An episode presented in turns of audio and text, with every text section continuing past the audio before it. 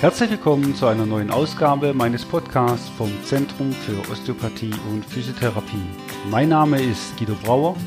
Ich bin Diplomosteopath, Physiotherapeut und Heilpraktiker und seit 2001 in eigener Praxis im schönen Bad Rappenau tätig. Toll, dass Sie eingeschaltet haben. Ich möchte heute wieder ein interessantes Thema aus dem Bereich der Physiotherapie und Osteopathie beleuchten und wünsche Ihnen dazu viele erhellende Momente. Ja, heute geht es in dem neuen Podcast um das Thema Arthrose. Arthrose ist ja ein Thema, was sicherlich äh, viele beschäftigt. Arthrose wird häufig verbunden mit ähm, starken Gelenkschmerzen oder äh, sogar mit ähm, prothetischen Gelenkersatz, also dass man operiert werden muss und eine Gelenkprothese braucht. Heute möchte ich einfach mal 13 Fragen beantworten, zum Thema Arthrose, was es ist, was man tun kann. Muss es immer bis zur Operation dann tatsächlich gehen oder gibt es auch noch andere Wege? Die erste Frage, die ich immer wieder in meiner Praxis bekomme, ist, was ist eigentlich Arthrose? Wann entsteht Arthrose und woher kommen eigentlich meine Schmerzen? Jetzt ist es so, Arthrose bedeutet ja einfach, dass der Knorpel, der Gelenkknorpel abgenutzt ist, dass die Bewegung nicht mehr richtig glatt läuft. Man muss sich vorstellen, der Gelenkknorpel ist normalerweise ganz spiegelglatt und zwei Gelenkpartner, zwei Gelenkanteile gleiten, rollen und gleiten aufeinander, ähm, ohne geringsten Widerstand zu haben. Wenn jetzt der Knorpel abgerieben ist, dann ähm, wird es wie so eine Art Buckelpiste. Das heißt, dieses Roll- und Gleiten von dem Gelenk äh, funktioniert nicht mehr so richtig und ähm, das Gelenk äh, kann nicht mehr richtig bewegen, macht quasi eine Funktionsänderung und diese Fehlbelastung reibt den Knorpel immer weiter ab. Der Knorpel ist eigentlich eine Schicht, die nicht mit Schmerzsensoren durchzogen ist und ähm, deswegen machen die Bewegungen eigentlich keine Schmerzen. Wenn die Knorpelschicht aber so weit abgerieben ist, dass schon der darunterliegende Knochen frei wird, der ist sehr wohl mit Schmerzsensoren ausgestattet und ähm, dann kann es zu starken Schmerzen kommen bei der Arthrose. Also die Funktionsänderung von einem Gelenk ändert immer die Bewegungsmechanik eines Gelenks. Es ist völlig egal, ob es ein Schultergelenk ist, ein Hüft- oder ein Kniegelenk oder ein Sprunggelenk ist. Ähm, jede Funktionsänderung macht eine Änderung der Bewegungsmechanik und das macht letztendlich ähm, eine Abnutzung über den Faktor Zeit. Also es ist nicht so, dass ich, wenn ich eine Fehlbelastung habe, dass dann sofort eine Arthrose auftritt, sondern es muss schon eine gewisse Zeit diese Fehlbelastung bestehen damit der Knorpel dann äh, Schaden nimmt. Und bei der Arthrose unterscheiden wir in der Therapie, aber auch die Ärzteschaft selbstverständlich, unterscheidet eine nicht aktive Arthrose, also eine normale Arthrose, von einer aktivierten Arthrose. Was ist da jetzt der Unterschied? Eine normale Arthrose macht eigentlich im Gelenk nur eine Bewegungseinschränkung. Jedes Gelenk hat eine Kapsel, die das Gelenk umschließt die zweischichtig ist. Die innere Schicht produziert die Gelenkschmiere, was das Rollgleiten verbessert, was die Ernährung vom Knorpel verbessert. Und die äußere Schicht ist eine fibröse, harte Schicht, die die Gelenksteuerung ausmacht. So, bei einer normalen Arthrose ist jetzt nur der Knorpel geschädigt und es macht eine Bewegungseinschränkung, weil natürlich ähm, wenn man ähm, das Gelenk nicht gut bewegen kann, will der Körper nicht in diese eingeschränkten Bereiche, weil der Knorpel dann mehr abgenützt ist und ähm, verkürzt diese Gelenkkapsel und ähm, die lässt sich nicht mehr bewegen. Aber der große Unterschied ist, das tut überhaupt nicht weh. Ja, also wir sehen Arthrotiker mit einem, ja, ich mal sagen, mehr oder weniger dramatischen ähm, Röntgenbild und ähm, der Patient läuft aber ganz normal, sagen wir mal, er hat eine Hüftgelenksarthrose, läuft ganz normal, natürlich in seiner Einschränkung, er kann sich nicht mehr so weit bücken, er hat Schwierigkeiten beim Sitzen, aber er hat keine Schmerzen. Im Gegenzug gibt es die aktivierte Arthrose. Bei der aktivierten Arthrose, das ist eigentlich gleichzusetzen mit einer Arthritis also einer Gelenkentzündung. Bei der aktivierten Arthrose wird durch diese Überbelastung die Kapsel, die das Gelenk umgibt, sich entzünden. Und die Kapsel ist schmerzsensorisch versorgt und das macht dann wirklich eine Überwärmung vom Gelenk, typische Entzündungszeichen, Funktionseinschränkungen. Ähm, und die Leute klagen eigentlich über äh, Bewegungsschmerzen. So, jetzt muss man natürlich sehen, eine aktivierte Arthrose nimmt man dann meistens irgendwelche entzündungshemmenden Medikamente, so dass man wieder von der Aktivierung in die Deaktivierung reinkommt. Das Problem ist, wenn man eine Arthrose hat, reicht eine geringfügige Überbelastung, die man selber vielleicht auch gar nicht als Überbelastung wahrnimmt. Man macht einfach eine andere Tätigkeit, man ähm, was weiß ich, man geht im Wald, macht Holz oder man, man macht, hilft dem äh, Freund beim Umziehen und trägt mehrere schwere Gegenstände, geht öfters in die Hocke oder ähm, macht eine andere Belastung, fühlt sich aber nicht wirklich angestrengt, aber das kann schon ausreichen, um eine Arthrose zu aktivieren, was dann wieder am nächsten Tag vielleicht starke Schmerzen ausmacht. Also die zwei Arthrosearten, eine nicht aktive und eine aktivierte Arthrose, die gilt es generell erstmal zu unterscheiden. Die Arthrose gerade ähm, wird eigentlich eingeteilt, man teilt die Arthrose in vier unterschiedliche äh, Grade ein. Ähm, Grad 0 ist natürlich keine Arthrosezeichen, also Sie haben da keinerlei Probleme, keine Bewegungsschmerzen, nichts. Sie haben einfach nichts. Grad 1 ist, ähm, da wird schon der Gelenkspalt etwas enger. Ähm, und die, die Ränder von dem Gelenk, ähm, die bilden schon so einen gewissen Wulst. Aber es macht noch keine Probleme. Wenn man da jetzt das, den Gelenkknobbel mal anschauen würde, ähm, dann sieht man, dass der noch nicht ausgefranst ist, aber ähm, schon weicher wird. Er ist nicht mehr so, so fest. Im Grad 2 äh, kommt es schon zu kleinen Zysten im Gelenkkopf und so ein Kopf ist auch immer in einer Gelenkpfanne drin und ähm, die beiden Gelenkpartner zeigen kleinste Zysten und die Gelenkspaltverschmälerung nimmt natürlich zu und umso geringer der Gelenkspalt wird, umso mehr Druck kommt natürlich aufs Gelenk. Ja? Und umso mehr ein Gelenk unter Druck bewegt, umso größer ist der Abrieb vom Knorpel und umso schlimmer ähm, kann die Arthrose fortschreiten.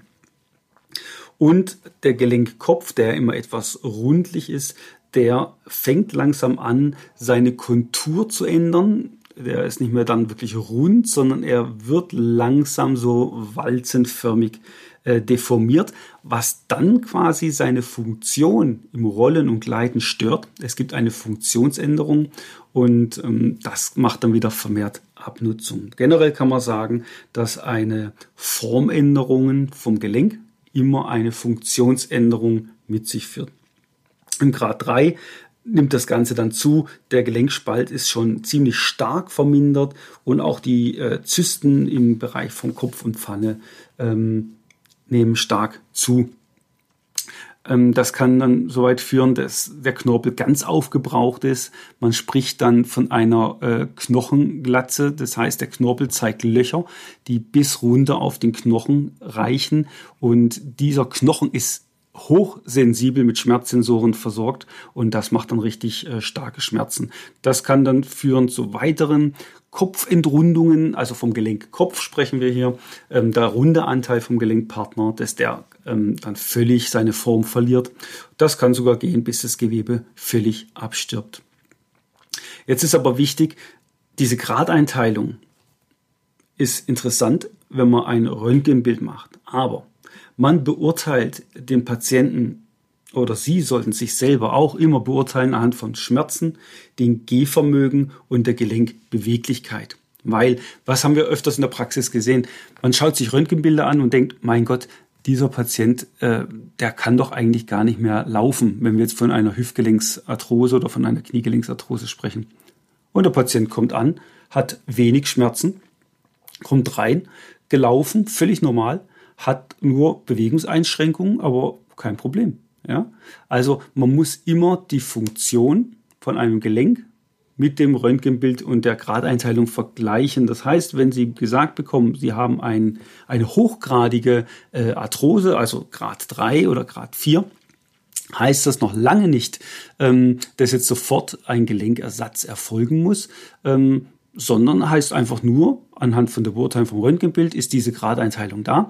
Aber jetzt geht's los, nie das Röntgenbild behandeln, sondern die Beschwerden angucken, weil viel wichtiger als das Röntgenbild ist ihre eigene Lebensqualität. Ja?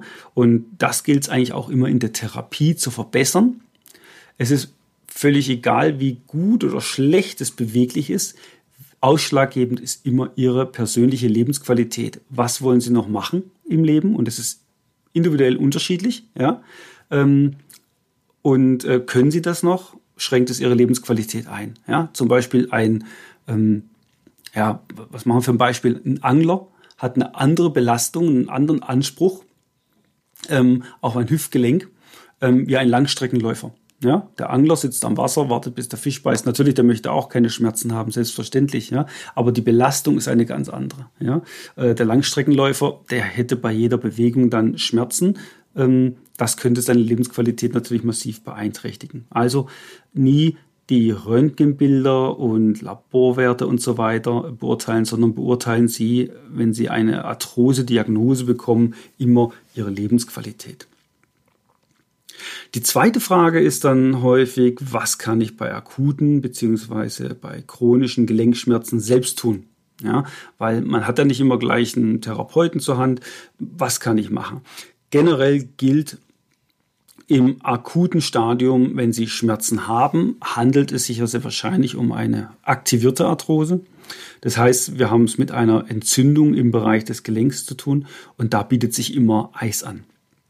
Eine Eistherapie, ähm, wie wir in dem anderen Podcast über Nebenanwendungen schon äh, gehört haben, senkt die Nervenleitgeschwindigkeit. Das heißt, der Nerv kann den Schmerz nicht mehr so schnell weiterleiten. Außerdem nimmt es die Hitze aus dem Gelenk und ähm, das Gelenk kann sich langsam beruhigen. Hier ist meines Erachtens immer ein Eislolly einer Eispackung vorzuziehen. Eislolly, was heißt das? Sie nehmen einfach einen Joghurtbecher, stecken einen Plastiklöffel rein, füllen das Ganze mit Wasser und frieren das ein. Wenn Sie es dann nachher gefroren haben, kurz unter Heißwasser halten, dann haben Sie so ein Eis am Stiel. Und dann legen Sie einfach unter die Hüfte, unter das Handgelenk, kommt darauf an, wo Sie die Arthrose haben, und das entsprechende Gelenk, äh, ein Handtuch und machen eine Eisabreibung. Man spricht hier von Hot Ice, weil das Eis schmilzt dann natürlich äh, relativ schnell weg, nimmt aber die Kühlung weg. Ja, und sie vermeiden damit, äh, wie bei den Eispackungen, eine Unterkühlung. Es kann sogar zu einem, ja, sagen wir mal, Gefrierbrand kommen beim Eis. Mit dem Eislolly haben sie diese Gefahr nicht. Ja. Ähm, wenn die Arthrose inaktiv ist, das heißt, Sie haben die starken Bewegungseinschränkungen, dann ist eher äh, eine Wärmepackung zu empfehlen. Da kann es ein Kirschkernsäckchen sein, es kann eine Wärmflasche sein.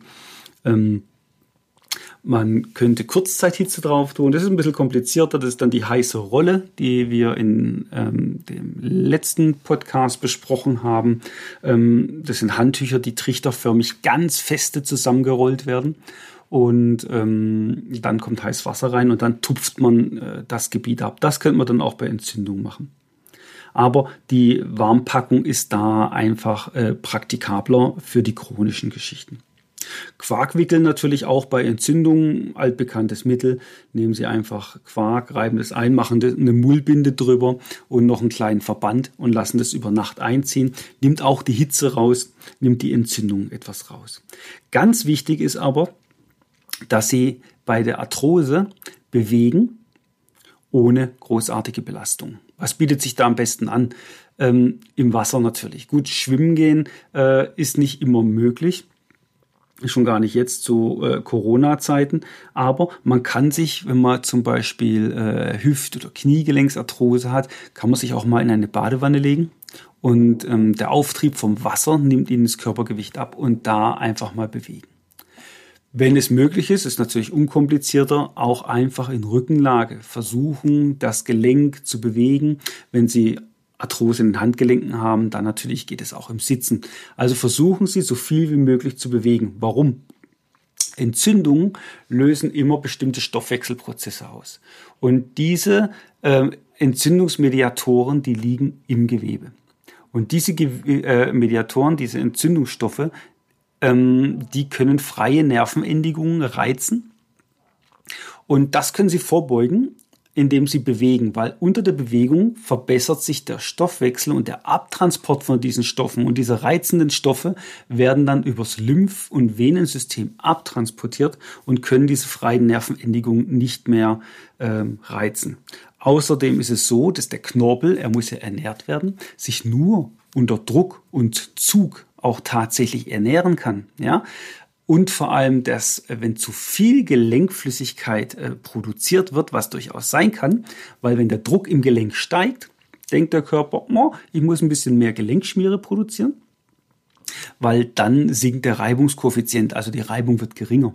Ja, das Problem ist, der Druck innerhalb der Gelenkkapsel steigt, was wieder Schmerzen auslöst. Ja, dann denkt der Körper wieder, ah, Schmerzen, zu viel Reibung, ich muss wieder Gelenkschmiere produzieren und dann kommt es zu einem Gelenkerguss. Ja, diese Gelenkschmiere wird auch von der Kapsel nur wieder aufgenommen unter Bewegung. Das heißt, eine durchaus schlechte Idee ist, äh, nicht zu bewegen. Natürlich ist mir klar, wenn man eine hochgradige Hüftgelenksarthrose hat oder Kniegelenksarthrose hat, da steht man nicht wirklich gerne drauf weil die Belastung die Schmerzen auslöst. Aber wenn ich zum Beispiel eine Kniegelenksarthrose habe und ich setze mich auf den Küchenschrank oder auf den Tisch und lasse das Gewicht vom Unterschenkel mal ähm, den Gelenkspalt etwas auseinanderziehen und mache einfach so eine Pendelbewegung, beuge und strecke, dann habe ich auch Bewegung drin und die Gelenkflüssigkeit wird dann wieder aufgenommen. Also jede Art von Bewegung ist wichtig und dabei ist es völlig egal, welches Gelenk wir haben. Haben wir ein Handgelenk, Ellenbogen, Schulter, Sprunggelenk, Knie, Hüfte oder ein Wirbelsäulengelenk, die kleinen Wirbelgelenke. Ja? Wichtig ist immer bewegen, bewegen, bewegen im schmerzfreien Bereich. Dann kommt häufig die Frage, ob es dann hilfreich ist, wenn man abnimmt. Kommt natürlich von etwas korpulenteren ähm, betroffenen Patienten die Frage.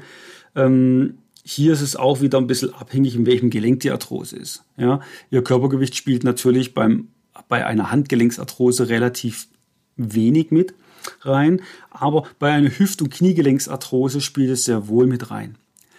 Ich bin kein Freund, der sagt, ja, nehmen Sie einfach ab, dann wird das schon wieder alles gut. Ja, weil man muss ja auch ganz klar sehen, mein Nachbar vielleicht ist auch übergewichtig ja, und hat keine Arthrose. Also es spielen doch noch andere Faktoren mit rein als rein die äh, Belastung durch das Körpergewicht. Aber man kann natürlich nicht verleugnen, dass wenn Sie eine höhergradige Arthrose haben, und sie haben ein hohes Körpergewicht, dass natürlich noch mehr Druck auf das äh, Gelenk zum Tragen kommt und es ist dann durchaus Sinn macht, äh, auch abzunehmen. Außerdem generell verbessert das Abnehmen auch alle Stoffwechselprozesse im Körper und schon allein deshalb ist es generell eine gute Idee, auf sein Körpergewicht äh, zu achten. Aber schnelle Ratschläge wie nehmen Sie mal 10 Kilo ab, ähm, das ist oftmals sehr, sehr wenig hilfreich, weil ähm, man nimmt so schnell nicht ab. Jeder kennt es. Man macht eine Diät, man nimmt mal eineinhalb Kilo ab, äh, hat man so in zwei Wochen wieder drauf. Eine Ernährungsumstellung, ja, auf jeden Fall. Langfristig gesehen, ja. Kurze Diäten, eher nein. Also wenn man es tatsächlich angehen möchte, empfehle ich immer auch eine Ernährungsberatung zu machen, mich dort zu informieren und es vernünftig zu machen. Diese Crash-Diäten belastet nur noch mehr den Körper, macht viel Frustration, dazu kommen die Schmerzen, ähm, ist nicht wirklich äh, hilfreich. Aber achten Sie trotzdem äh, auf Ihr Gewicht und auf das, was Sie essen. Auch gesunde Lebensmittel helfen, den Körper Entzündungsprozesse ähm, einzuregeln. Häufig fragen dann auch die Patienten, soll ich mich bewegen, auch wenn ich Schmerzen habe? Haben wir gerade schon so etwas ähm, angesprochen? Ja, aber mit Bedacht. Ja? Also keine Fehlbelastung. Wie schon gesagt, Bewegung im Wasser wäre dann ideal. Ähm, oder unter Abnahme der Schwere, wie ich schon gesagt habe, auf dem Tisch sitzen, das Bein pendeln lassen. Oder wenn ich eine Schultergelenksarthrose habe, ähm, kann ich mich ähm, kann ich mir einfach mal eine, eine Wasserflasche nehmen, ähm, nimm die in die Hand, versuche meinen Arm ganz locker zu lassen, das Gewicht der Wasserflasche zieht den Gelenkspalt auseinander, weil einfach der Gelenkkopf von der Schulter aus der Gelenkpfanne etwas gezogen wird und dann pendel ich ganz leicht ähm, mit meinem Arm mit dieser Wasserflasche und kann das Ganze quasi entlasten. Ja? Ähm, auch die Hüftgelenksbeweglichkeit, wenn ich mich in Rückenlage lege und mein Bein abspreiz und wieder zusammen mache, dann habe ich quasi keine Schwerkraftbelastung da drauf. Keine Druckbelastung, weil ich nicht stehe, sondern weil ich in Rückenlage bin. Und ich muss nicht gegen die Schwerkraft abheben, sondern ich gleite auf der Unterlage meine Beine auseinander, spreize sie auseinander und bringe sie wieder zusammen.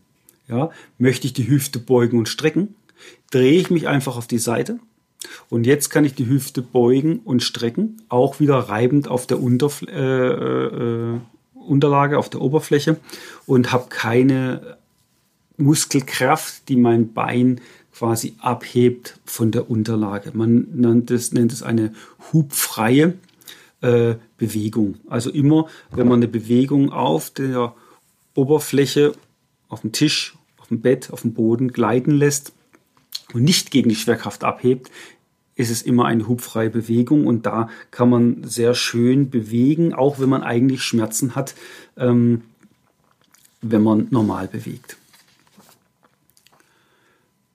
Noch ein Wort zum Thema Sport. Die Frage kommt auch, darf ich Sport treiben? Ja, ähm, man muss mal sehen, im Stadium 1, wo die ersten Aufweichungen vom Gelenk da sind, ist das Roll-Gleit-Verhältnis eigentlich noch ganz gut. Und da soll man dann auf jeden Fall Sport treiben. Ähm, selbst wenn das Gelenk dadurch belastet wird, ja, äh, ist es halt wichtig, dass man schmerzfrei Sport macht. Also ich, ich muss es einfach mal probieren. Ganz pragmatisch. Ich gehe raus, ziehe mir gute Laufschuhe an. Wenn ich jetzt äh, in den Beinen irgendwo eine Arthrose habe, Sprunggelenk, Knie, Hüftgelenk, völlig egal und fang mal an, langsam zu laufen, schnelles Gehen oder gehe sogar mal ins Joggen über. Wenn das keine Probleme macht und ähm, auch danach keine Probleme auslöst, also ein, zwei Stunden danach, dann ist Sport auf jeden Fall gut, weil die Muskulatur ist ja äh, da ganz wichtig. Sie müssen sie kräftigen, sie müssen die Ausdauer trainieren, die Durchblutung wird dadurch angeregt, ähm, es kommt mehr Sauerstoff ins Gewebe also da würde ich eher sagen, keine Bewegung ist eher die schlechtere Lösung. Ja? Und vor allem unter der Bewegung, wenn ich Sport treibe, gehen Reparationsprozesse viel, viel besser. Ja? Und ähm, das funktioniert eben auch nur unter Belastung. Wie ich gesagt habe, der Knorpel ernährt sich unter Druck und Zug. Und das habe ich beim Sport. Aber auch wie bei der normalen Bewegung, es darf nicht schmerzen. Ja? Natürlich, wenn ich jetzt ähm, sagen, ich will drei Kilometer joggen gehen, um eine moderate Strecke zu haben, sollten die drei Kilometer schmerzfrei ablaufen. Weil wenn ich Schmerzen habe, kann ich davon ausgehen, werde ich automatisch eine Fehlbelastung einnehmen, eine Ausweichbewegung und diese Funktionsänderung verstärkt wieder den, die Abnutzung vom Knorpel. Aber trauen Sie sich ruhig was zu, mach, gehen Sie wieder, kommen Sie in die Bewegung, gehen Sie raus, machen Sie Sport versuchen Sie es auszuprobieren. Häufig blockiert viel mehr der Kopf als tatsächlich die Gelenke. Ja? Also, dass man Angst hat, dass man wieder in einen Schmerz reinkommt, ähm, was aber gar nicht so häufig begründet ist, wenn man es langsam angeht, mit Bedacht angeht, ähm, die Strecke minimiert, vielleicht nicht in der hohen Geschwindigkeit läuft, aber auf jeden Fall Sport treiben. Ja, die nächste Frage ist, äh, in der Praxis sehr häufig, äh, sind denn Muskeln für das Gelenk wichtig? Ähm, ganz klar zu beantworten mit Ja, weil die Muskeln geben im Gelenk die Stabilität. Ja? Wir haben in jedem Gelenk ähm, verschiedene Stabilisatoren. Wir nennen es einmal die aktiven Stabilisatoren, das sind die Muskeln. Und wir haben die passiven Stabilisatoren und das sind die Bänder. Ja?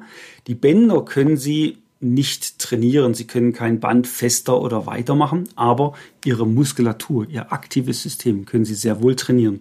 Und das am besten mit einem guten Physiotherapeuten in einer Praxis, ähm, der eine genaue Analyse macht. Wie ist eine Muskeldysbalance? Das heißt, gibt es zwischen Beuger, Strecker, ähm, zwischen zwei Muskelgruppen, gibt es da Kraftabweichung oder ist es symmetrisch? Und wenn ja, welche Muskeln sind schwächer? Welche muss ich mehr trainieren? um die maximale Stabilität hinzubekommen. Und das ist sehr wichtig. Warum ist es sehr wichtig? Weil diese Stabilitätsbildung das Fortschreiten der Arthrose deutlich verhindert. Ja? Ähm, es geht ja darum, wenn Sie eine Grad 1 Arthrose haben, möchten Sie, glaube ich, nicht wirklich in eine Grad 3 Arthrose nach zwei, drei Jahren abrutschen. Ja? Und das geht nur mit richtig guter Therapie, guter Bewegung, kommen wir aber nachher nochmal drauf. Aber auf jeden Fall, die Muskulatur ist sehr wichtig, auch im Sinne von Ausdauer und Koordination. Häufig sehe ich, dass Leute sagen, ja, ich mache Krafttraining, ich gehe ins Studio, ähm, ich mache alles und trainiere nur die Kraft. Aber was häufig vergessen wird, ist Ausdauer zum einen. Es gibt äh, Muskeln, die arbeiten mehr im Ausdauerbereich, die müssen lange Kraft aufbauen. Es gibt Muskeln, die müssen schnell viel Leistung bringen, aber eben nicht langanhaltend. Ja? Und deswegen sollte ich auch Ausdauer trainieren. Aber auch was sehr wichtig ist, ist die Koordination. Ja? Da sprechen wir auch von intramuskulärer Koordination. Das heißt, die einzelnen Muskelgruppen müssen untereinander gut koordinieren. Gutes Beispiel. Sie haben immer Kraft trainiert. Jetzt gehen Sie im Wald spazieren. Sie übersehen einen Ast, stolpern über den Ast. Ja, Sie machen einen Ausfallschritt, landen auf dem Bein, was die Arthrose hat. Jetzt dauert es oder würde es viel zu lange dauern, bis die Muskeln die Kraft aufbauen. Bis das aufgebaut ist, liegen sie schon auf der Nase. Wenn Sie aber eine gute Muskelkoordination haben, der Muskelgruppen, dann können Sie diesen Ausfallschritt, diesen schnellen Stolperschritt abfangen und können sich ausbalancieren und fallen eben nicht auf die Nase. Ja? Und das hat man früher im Sportbereich sehr viel gesehen, dass äh, im Profisport viel Kraft trainiert wurde. Dann sind die Leute wieder ins Spiel gekommen und haben sich wieder verletzt. Dann wurde wieder Kraft trainiert, sie sind wieder richtig gut gewesen in der Kraft, sind wieder rausgegangen, haben sich wieder verletzt. Irgendwann hat man gesagt, das, das kann es nicht sein. Ja? Heute äh, hat man eben gesehen, es macht viel mehr Sinn, weniger Krafttraining zu machen und Koordinationstraining mit einzubauen. Heißt nicht, dass man kein Krafttraining mehr machen soll, aber die Balance zwischen Koordination und Kraft muss da sein, um ein Gelenk zu schützen, um die Arthrose in ihrem weiteren Fortschreiten, worum es ja immer geht, aufzuhalten. Die Frage, was auch häufig kommt, ähm, ist, ob eine Ernährungsumstellung sinnvoll ist. Hier kann ich das auch ganz klar mit einem Ja beantworten.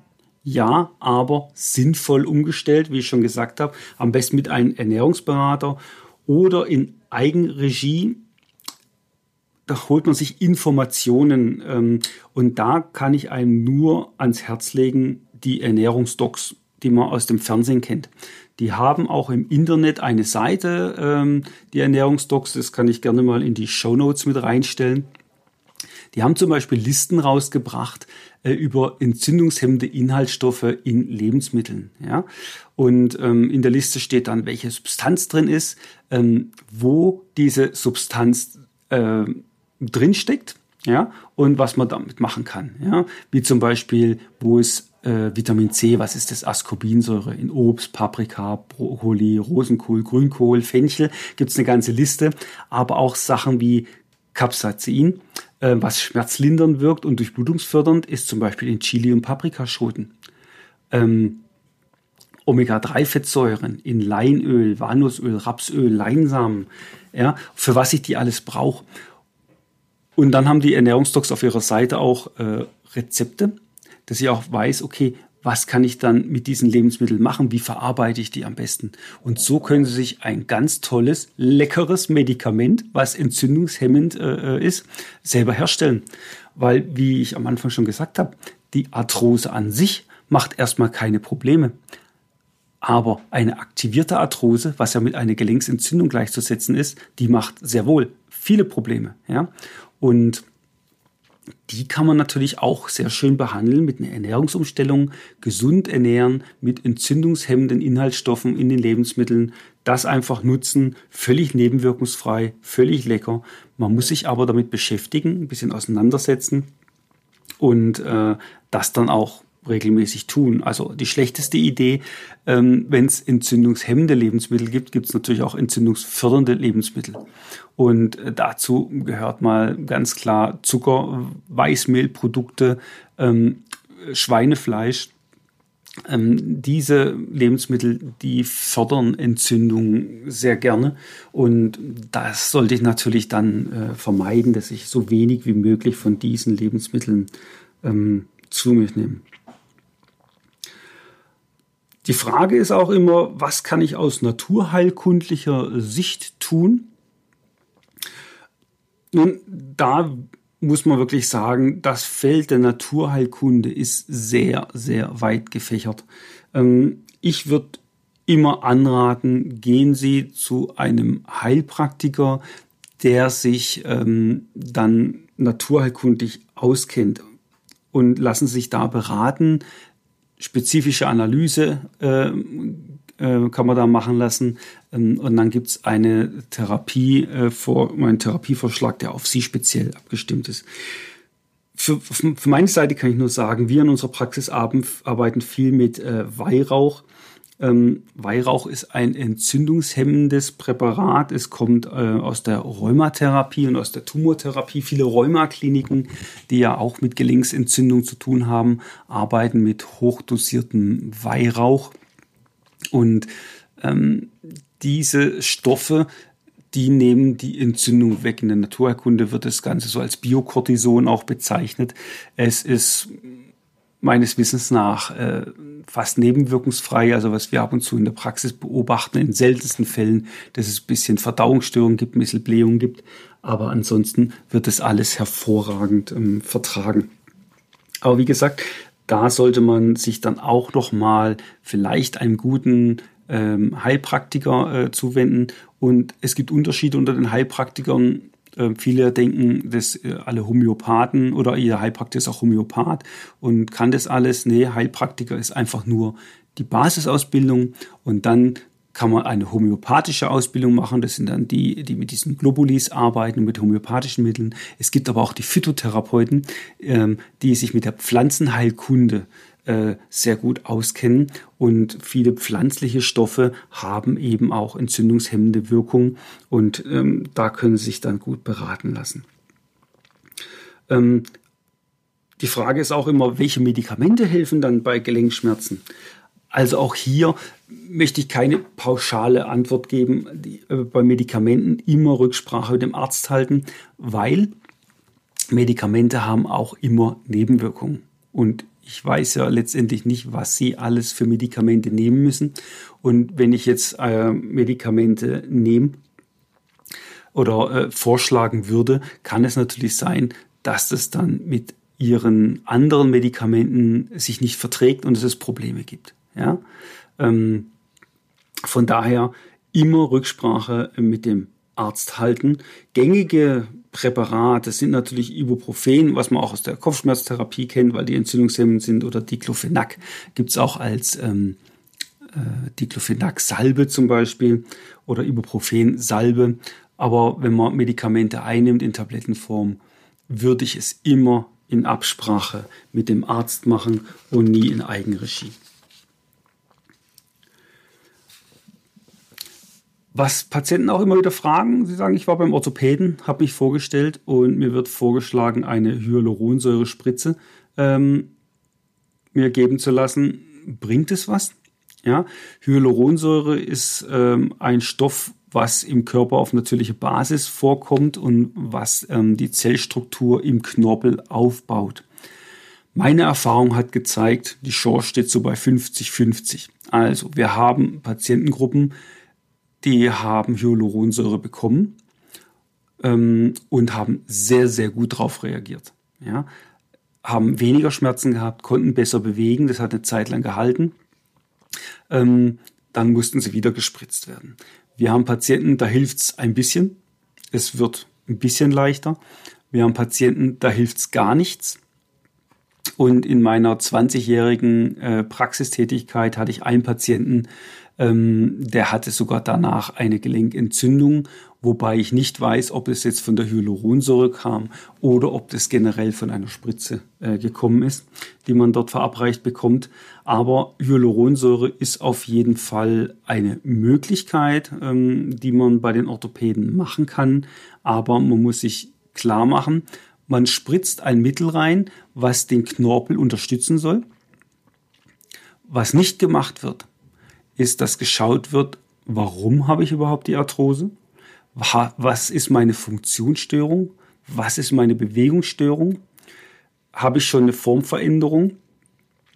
Nichts wird davon beurteilt letztendlich, sondern es wird quasi nur die Säure reingespritzt, die den Knorpel etwas unterstützen sollte. Gleiches gilt aber für, für alle Medikamente. Also egal, ob ich jetzt äh, Ibuprofen, äh, Diclofenac oder auch das naturherkundliche Weihrauch nehme. Ja? Ähm, es geht nur, die Entzündung wegzunehmen. Die Frage ist ja auch immer, wieso habe ich dann überhaupt eine Entzündung? Ja?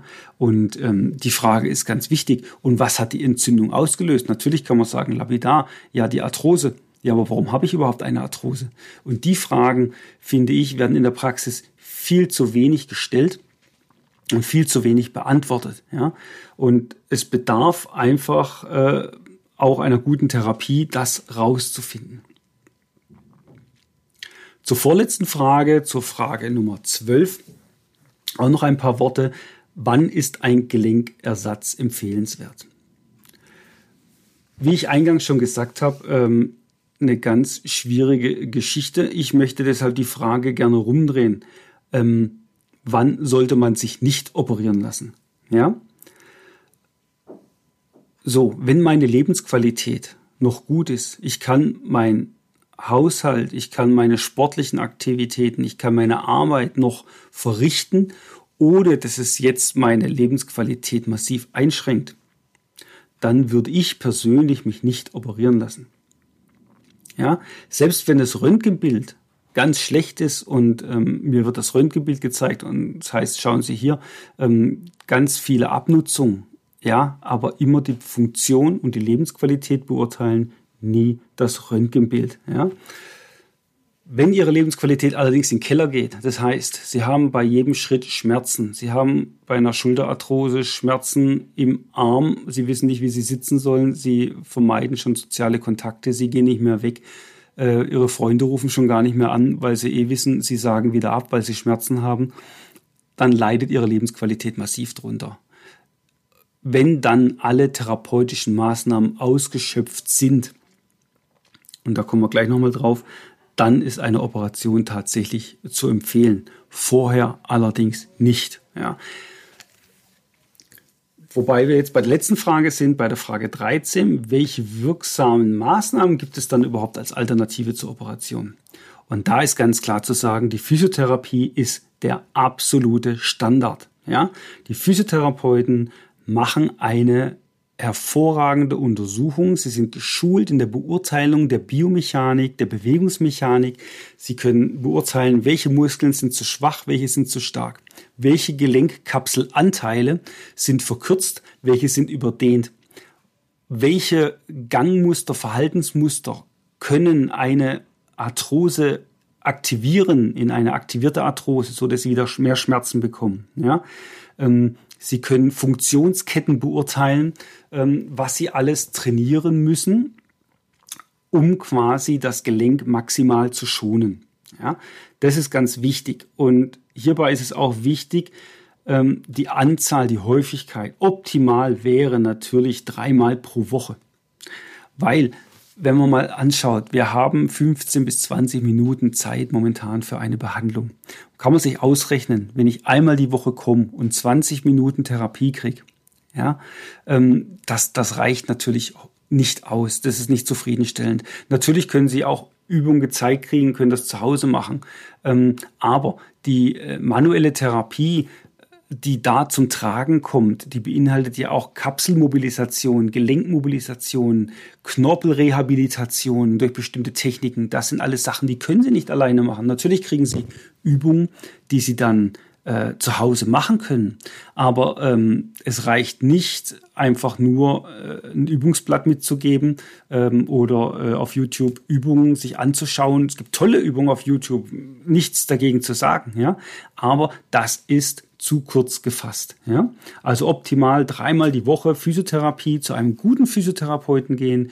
Den erkennen Sie übrigens daran, dass er sich erstmal hinsetzt und die erste Einheit nur eine Untersuchung macht, Fragen stellt, wie geht's Ihnen, wann haben Sie Schmerzen, seit wann haben Sie Schmerzen, hatten Sie früher schon andere Probleme? Haben Sie Operationen gehabt? Haben Sie andere Nebenerkrankungen? Was nehmen Sie für Medikamente?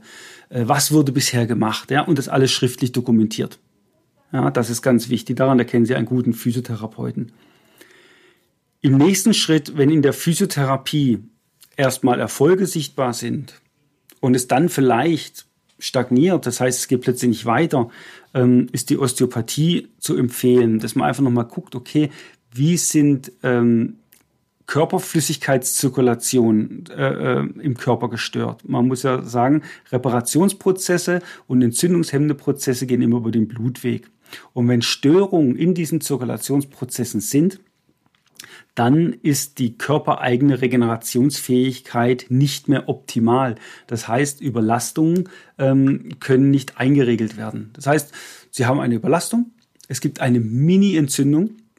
Normalerweise schüttet jetzt Ihre Nebenniere Cortisol aus. Das ist Ihr normales körpereigene Cortison. Dieses Cortisol ist ein Hormon, geht immer über den Blutweg und wird in das Gewebe eingeflutet, macht die Entzündungshemmung und alles ist gut, um es mal vereinfacht darzustellen. Wenn jetzt aber Zirkulationsprozesse gestört sind, es wird zu wenig Cortisol ausgeschüttet oder es gibt Verklebungen im Gewebe und das Cortisol ähm, wird umgeleitet und es kommt dort nicht an in diesen kleinsten Kapillarbetten, weil es dort Verklebung gibt, äh, ähm, dann ist es natürlich eine gute Idee, diese Zirkulation zu verbessern, zu behandeln, ja, dass der Körper das wieder selber einregeln kann und dann weiterzumachen mit der Physiotherapie. Ja. Also Physiotherapie Standard auf jeden Fall zu empfehlen und da äh, die manuelle Therapie ist so das Optimale eigentlich, was man machen kann, ähm, wenn es Gelenkeinschränkungen gibt. Ansonsten auch die normale Krankengymnastik. Die Osteopathie und dann, wie bei den anderen Fragen schon teilweise erwähnt, einen guten Heilpraktiker. Suchen sich einen guten Heilpraktiker, der kann mit homöopathischen Mitteln arbeiten, der kann mit pflanzenheilkundlichen Mitteln arbeiten, er kann sie in der Ernährung beraten, wenn sie nicht direkt zum Ernährungsberater gehen, was es auch gibt. Ja, rufen Sie bei der Krankenkasse an, lassen sich eine Liste geben über ähm, Ernährung, Ernährungsberater, ähm, die können Ihnen da weiterhelfen und ähm, lassen Sie sich darüber ernähren oder gehen Sie einfach mal auf die Seite der Ernährungsdocs und ähm, schauen Sie darauf, hören Sie einfach mal im Freundeskreis rum. Da gibt es natürlich auch Unterschiede. Es gibt wie in jedem Beruf gute und schlechte Leute. Ähm, es gibt gute und schlechte Köche, es gibt gute und schlechte Friseure und so gibt es natürlich auch gute und schlechte äh, Therapeuten und Ärzte. Ähm, deswegen einfach mal gucken, was können Ihnen Freunde empfehlen. Ansonsten bleibt Ihnen nicht viel anderes übrig, als einfach mal auszuprobieren. Aber gehen Sie nicht gleich zum Operieren. Es wird in Deutschland definitiv zu viel operiert. Es ist gut, was gemacht wird. Die machen hervorragende Arbeit. Aber die Frage ist immer, muss so schnell operiert werden? Operieren, wenn die Lebensqualität in den Keller geht und alle therapeutischen Maßnahmen sind ausgeschöpft. Ja, dann Rücksprache mal halten mit ihrem behandelnden Therapeuten, egal ob es jetzt der Osteopath ist, der Physiotherapeut, der Heilpraktiker und mit ihrem behandelnden Arzt, Hausarzt oder Orthopäden. Auch hier, egal denjenigen, denen sie am meisten vertrauen, da ist das Bauchgefühl auch so ein bisschen entscheidend, Rücksprache halten und dann erst operieren lassen, wenn es dann tatsächlich notwendig ist. So, das waren jetzt 13 Fragen, die ich beantwortet habe ähm, ein etwas längerer Podcast heute und ich hoffe doch ein bisschen Klarheit reinbringen oder reingebracht zu haben. Ähm, wie immer Anregungen, Kritik oder Lob gerne an podcast.brauer-osteopathie.de. Schön, dass Sie wieder eingeschaltet haben und ich freue mich schon auf unser nächstes Mal. Tschüss. Das war es auch schon wieder von unserer Seite. Besuchen Sie uns auch gerne unter www.brauer-osteopathie.de. Bis zum nächsten Mal.